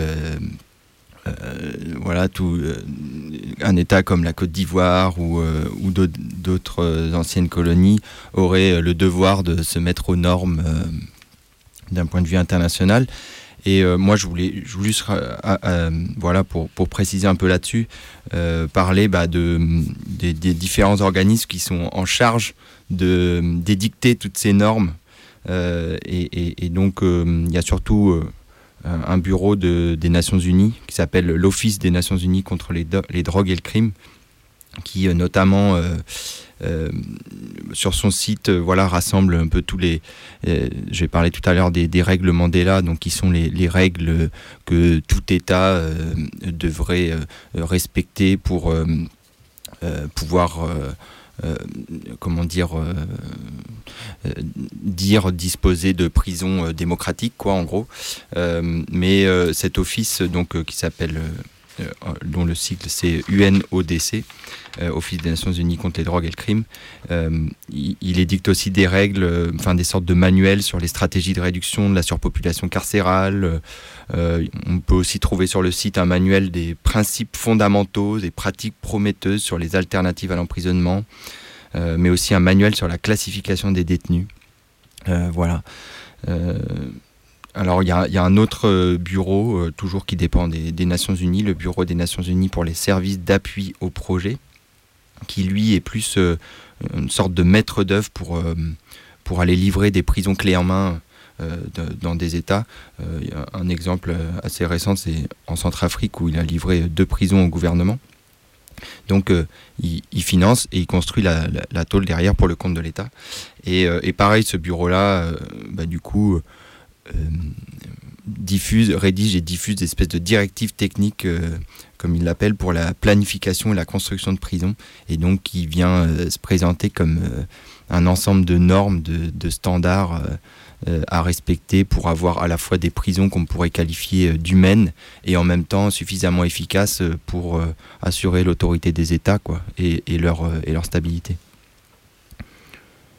Et du coup, j'ai l'impression que comment dire que ces normes et, ces standards, bah, comme ça a déjà été dit, c'est pour euh, euh, bah, il y a des enjeux de business etc mais c'est aussi pour diffuser ce, truc de bon enfermement et bonne justice. Et par exemple si on rentre dans un tribunal euh, en Côte d'Ivoire bah c'est sûr qu'il n'y a pas tout le vernis comme on a ici dans le sens où où je sais pas par exemple les détenus qui passent en procès, ils sont tous entassés sur des bancs ou ils sont par terre menottés les uns avec les autres. Alors du coup, ça fait pas très bien, quoi.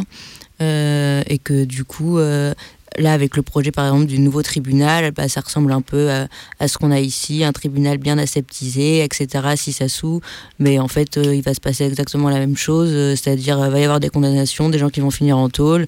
Euh, juste, ce sera plus joli pour les yeux et pour, pour sa bonne conscience ou je ne sais quoi, mais, mais c'est tout aussi dégueulasse et ça fait juste un espèce de petit vernis joli, joli, quoi.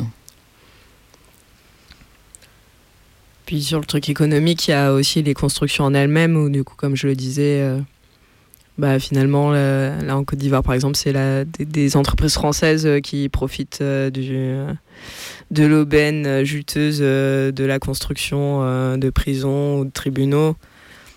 Et du coup, comme comme c'est le cas en France, la simple construction de ces infrastructures, bah, c'est un business et ça, ça brasse de la thune et ça fait euh, vivre euh, des grosses entreprises euh, françaises. Et du coup, en France, comme, dans, comme en Côte d'Ivoire, finalement, c'est les entreprises françaises qui, qui s'en mettent plein les pognes, plein, plein les poches à, à construire, à remporter les marchés de ces constructions-là. Euh, et, là, je parle de la France, mais je sais qu'en fait, bah, c'est un, secteur euh, du, BTP, euh, les constructions de prisons, qui est, qui bien exploité de manière internationale. et je sais pas, on peut citer aussi la, Chine, je crois, qu'il a, qui, qui a beaucoup de qui prend en charge, enfin dont ces entreprises prennent en charge des constructions de prisons aussi en Afrique euh, pas mal et que ça, représente, euh, c'est des gros contrats, euh, c'est des grosses sommes et, voilà, il y a aussi cet enjeu économique là, en plus de l'enjeu de garder des rapports économiques avec un pays qui est suffisamment stable pour pouvoir machin. Bah, il y a aussi juste l'enjeu des constructions en elles-mêmes, c'est ça que c'est là que je voulais en venir. Ouais, c'est un secteur euh, du BTP assez important. En tout cas, pour euh, préciser pour la Chine, euh, il y a certaines de ces entreprises, enfin d'entreprises en tout cas chinoises, qui, auraient gagné le, marché pour la construction d'une dizaine de tôles en Tunisie. et on pourrait donner un autre exemple d'une grosse tôle qui a été construite, il me semble, à Douala au Cameroun. Enfin voilà, euh, juste pour préciser euh, ton propos, c'est clair que, et, du coup, euh, enfin il n'y a pas forcément là une, continuité historique avec un passé colonial de la Chine au Cameroun, ou, mais en tout cas, il y a très clairement l'enjeu économique de, de, ce que représente le secteur carcéral comme, comme marché. Quoi. Et puis ça donne un autre enjeu à ces histoires d'aide au développement, où finalement, quand la France euh, de la thune pour euh, construire des prisons par le biais du secteur de l'aide au développement, ben, euh, ça fait qu'elle se place aussi bah, par rapport à la Chine, par exemple, qui est moins dans des enjeux comme ça, mais plus dans un rapport typiquement capitaliste. Et ben, ça fait qu'elle place ses pions et qu'elle peut remporter des marchés qu'elle n'aurait pas obtenus parce que la Chine est peut-être plus compétitive à certains niveaux. Enfin voilà, du coup il y a aussi cet enjeu-là dans leur truc d'aide au développement. Bah finalement c'est euh, se placer aussi sur euh, se placer euh, sur des marchés où bien sûr la Côte d'Ivoire va pas filer le marché à la Chine alors que c'est la France qui a payé qui paye le projet quoi.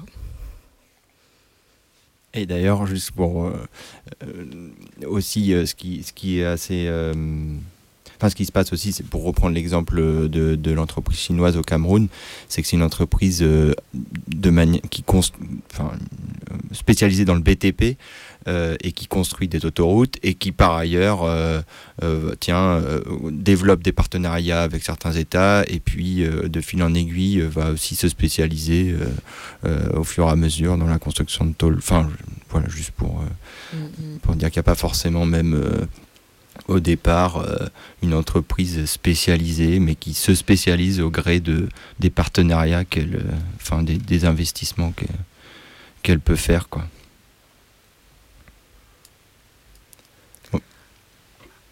Un, un, autre enjeu dont, on n'a pas parlé jusqu'ici, c'est aussi la question de, euh, des politiques migratoires et aussi qui a aussi cet enjeu-là sur le sur le fait de, renforcer justement la démocratie dans d'autres pays et qui a aussi qui a aussi cet enjeu de, de, chercher à limiter les, bah, les, migrations et, et d'essayer de faire en sorte que les gens euh, restent dans le pays où ils sont et qu'ils n'essayent pas de venir euh, dans les pays riches. Euh.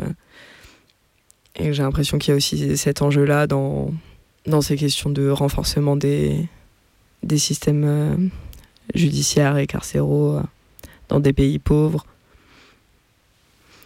Ouais, c'est assez clair dans la, dans la politique de coopération de l'Union européenne. Enfin, en tout cas, où où, en gros euh, elle finance euh, des projets euh, de construction, de réhabilitation, enfin plutôt de réhabilitation de tôles ou de développement de, peines alternatives, enfin tout ça dans, dans, dans, la perspective de rendre plus, plus, humain l'enfermement dans des États donc limitrophes et particulièrement en Afrique du Nord. par exemple en 2011, enfin je, disais tout à l'heure, mais L'Union européenne a financé en Tunisie euh, la réhabilitation de deux tôles et euh, avec, euh, oui, effectivement, cette perspective-là de, de, renforcer un peu sa légitimité à, expulser ou refouler des, les, personnes qui migrent depuis ces États-là vers l'Union européenne, simplement en disant, bon, bah, si, on renforce l'état de droit là-bas, ils n'auront plus de de raison de partir euh, de chez eux, de venir chez nous, quoi. Euh, en gros, quoi. du coup, euh, quelque part, enfin, c'est un peu sournois, mais ça vient renforcer sa, politique de, de, frontières, quoi. Enfin, à ses frontières, quoi.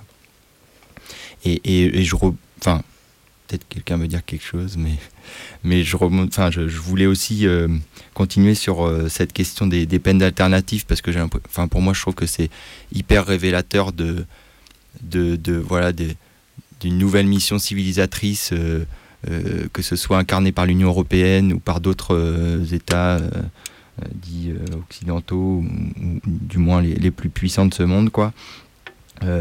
avec, enfin d'ailleurs que ce soit les États ou des ONG, mais cette idée d'aller bah, d'aller rendre l'enfermement plus humain dans les États en retard, quoi, en gros, pour Enfin, c'est un peu ça finalement le discours.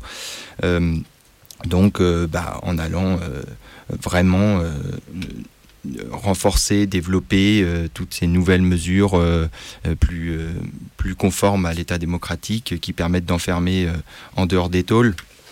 Et, donc, bah, en gros, euh, l'idée, c'est de développer ce qu'on connaît bien, ce qu'on connaît bien en France ou, ailleurs, à savoir le bracelet électronique, euh, les tiges, euh, ce genre de trucs.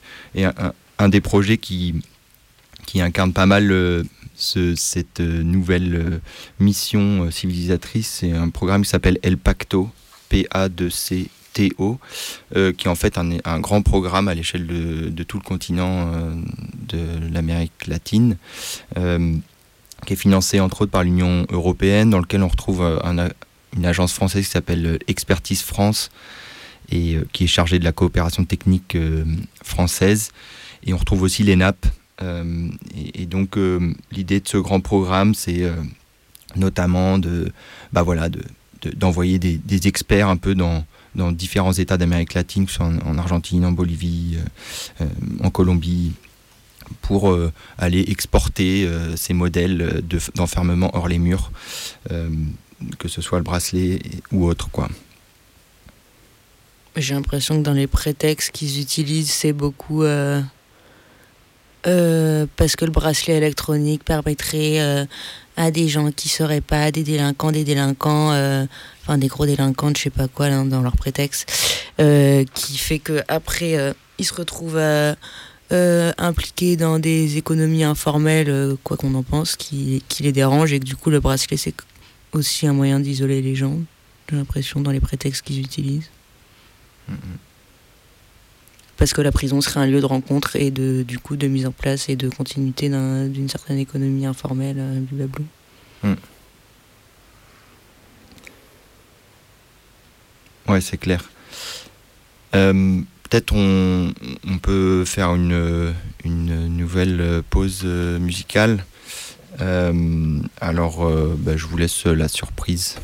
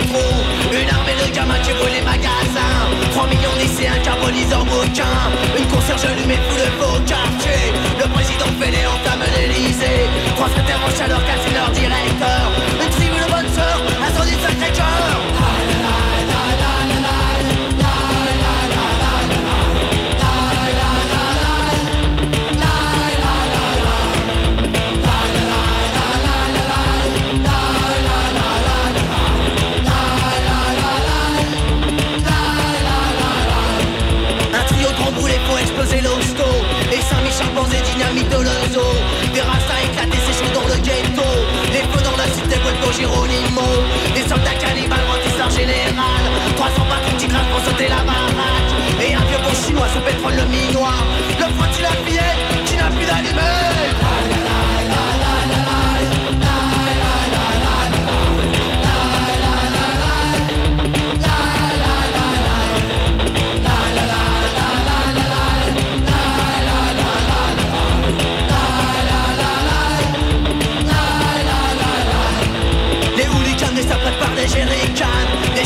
ça donne un cocktail molotov Des iraniens enflamment le corps de l'oncle Sam. Des sauteurs sapins autour d'un grand feu de choc Un gang de pyromanes se croit au paradis. Les pompiers en hommage c'est la grève aujourd'hui. Il y a le feu partout c'est la fête des fous. Il y a le feu partout, vive la famille des fous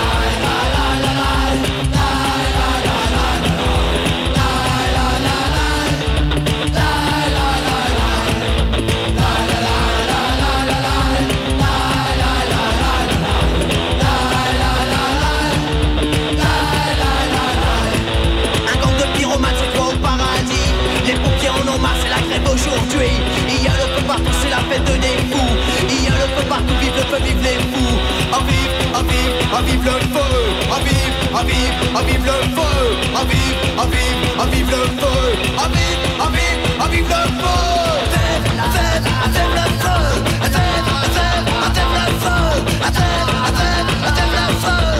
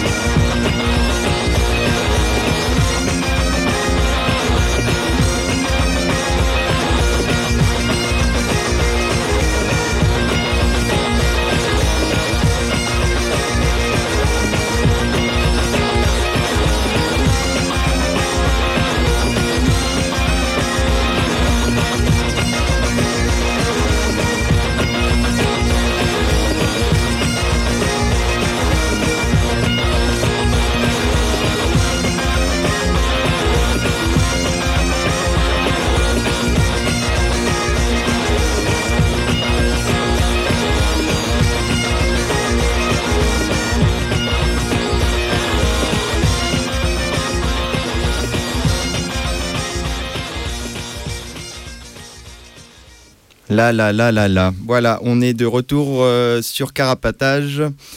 Euh, euh, bon, bah, je rappelle quand même le numéro, hein. c'est 01 43 71 89 40. Même si on va bientôt finir cette émission, je vous rassure.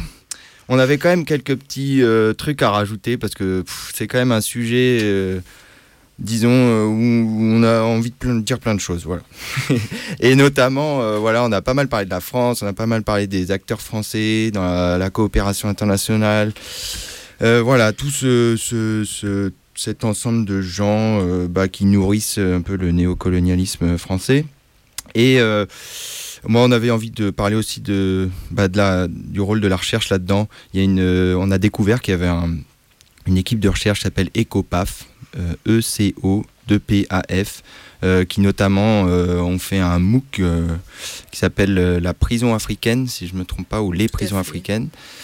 voilà, et qui est financé par l'ANR, l'Agence nationale de la recherche, ou qui a été, parce que c'était un, un, projet de 2015 à 2019 voilà, donc qui euh, en gros euh, fait des études sur euh, les prisons en Afrique, l'aide au développement dans le secteur carcéral en Afrique, et qui au passage bah, soutient, enfin en gros travaille aussi au service de l'ENAP, l'école nationale de l'administration pénitentiaire. Hein, on peut trouver sur leur site par exemple bah, qui sont allés présenter leurs travaux aux 5e journée internationale de la recherche en milieu pénitentiaire les 10 et 11 septembre 2019. Enfin voilà, en gros, euh, une espèce de, de, soutien euh, euh, à finalement... Enfin, des fois, quand on lit leurs articles, on a l'impression qu'ils pourraient tenir une espèce de position radicale par rapport à l'aide au développement ou à ce volet-là du néocolonialisme. Mais finalement, on, se rend compte que, que tous leurs travaux, finalement, ils servent à renforcer euh, les acteurs de ce même néocolonialisme. Enfin voilà, c'était une petite parenthèse pour, euh, ouais, voilà, pour présenter on encore. conseille pas. Un, truc, euh, un truc un peu dégueu. Et puis, bah pour finir, on va finir sur une bonne note, euh, qui est euh, plutôt une sorte de pied de nez à toutes ces, euh, nouvelles prisons voilà, financées par, la coopération internationale. jeudi dernier, donc le 25 février, il y a 400 détenus qui, sont, qui ont, réussi à s'évader d'une prison en Haïti, donc plus précisément la prison de Croix-des-Bouquets. Et euh, bon, il y en a 200 qui courent toujours, euh, a priori, selon les autorités. durant cette évasion, il y a, 25 personnes qui ont, été tuées. Euh, parmi ces 25 personnes, on compte à la fois des personnes, bah, je sais pas, qui ont été butées par l'intervention de l'armée ou de la, police et qui n'étaient pas forcément des évadés. mais on trouve aussi le directeur de la prison. Pour, euh, pour la petite histoire, euh, en fait, cette tôle, euh, la prison de Croix-des-Bouquets, elle a été inaugurée en 2012 et c'est une prison de, haute sécurité qui avait été construite grâce à un financement du Canada. voilà, qui normalement avait une capacité maximale de 872 détenus. Aujourd'hui, on compte plus de 1500 personnes enfermées dedans. Voilà, donc en fait, c'était l'État canadien qui avait, qui avait financé la construction de cette tôle avec plus de 6 millions de dollars. Euh, et qui avait aussi euh, formé euh, des agents, enfin des matons, quoi, pour travailler dans cette prison. Tout ça dans le cadre d'une mission des Nations Unies pour la stabilisation en Haïti, la MINUSTA. Voilà, du coup, bon, bah, on, envoie beaucoup de courage aux 200 évadés qui, qui courent toujours. Euh, et, si vous voulez plus d'infos sur la coopération canadienne, vous pouvez toujours aller sur le site du groupe de travail pour la, stabilisation et la reconstruction. C'est la fameuse agence canadienne qui, euh, qui voilà, va diffuser partout dans le monde euh, son idéologie pénale et carcérale. Bon, bah, je crois que. Ah, Pipa, tu veux rajouter un truc? Non, juste dans tous les cas, il y aura pas mal de, de ressources, comme on dit, euh, mis sur le blog qui parlent euh, d'autres sujets aussi dont on n'a pas parlé ici, comme, euh, comme l'implication de la France au Tchad, etc., ou même d'autres trucs, j'ai l'impression. Alors, n'hésitez pas, n'hésitez pas à aller visiter notre blog. Et pas Ecopaf, plutôt le blog. carapatage.noblogs.org. je rappelle que vous pouvez aussi nous envoyer des courriers à l'adresse suivante c'est le 4 Villa Stendhal, 75 020 Paris. Euh, euh, vous pouvez aussi nous contacter par mail, euh, l'adresse carapatage.riseup.net. Et puis, bah, bah, nous, on vous, dit, on vous dit au revoir et à très bientôt, dans deux semaines, avec une nouvelle émission. Et je laisse mes camarades vous saluer. Ciao.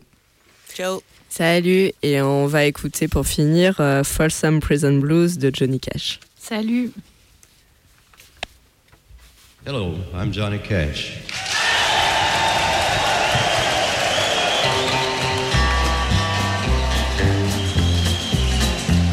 I hear the train a comin', it's rollin' around a bend, and I ain't seen the sunshine since I don't know when. I'm stuck in Folsom Prison, and time keeps dragging on.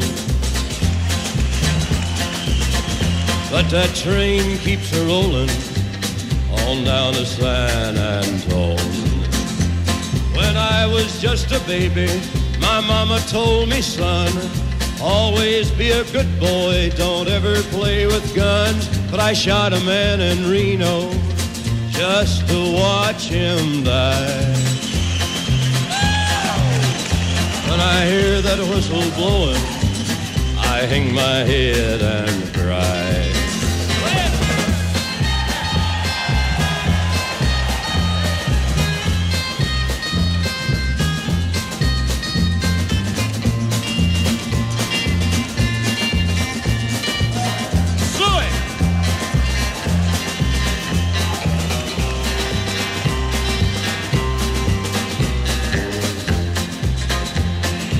There's rich folks eating from a fancy dining car. They're probably drinking coffee and smoking big cigars. Well, I know I had it coming. I know I can't be free. But those people keep a moving, and that's what tortures me.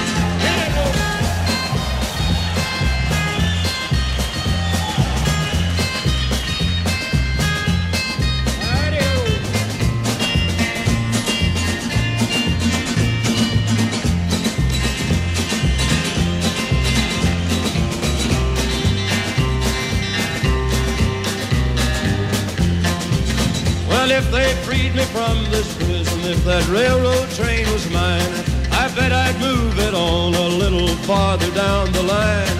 Far from Folsom Prison, that's where I want to stay. And I'd let that lonesome whistle blow my blues away.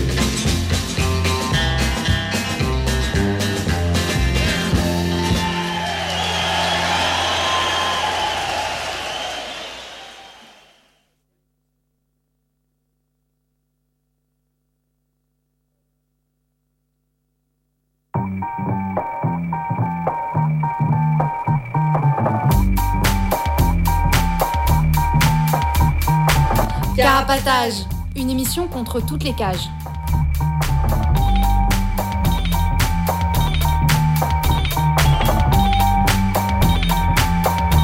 Carapatage, c'est une émission contre les prisons, la répression et le contrôle.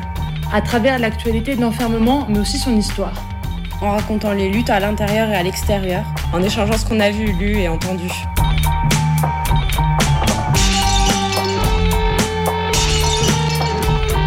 Carapatage, c'est tous les premiers et troisièmes mercredis du mois, de 20h30 à 22h. Sur Radio Libertaire 89.4 FM.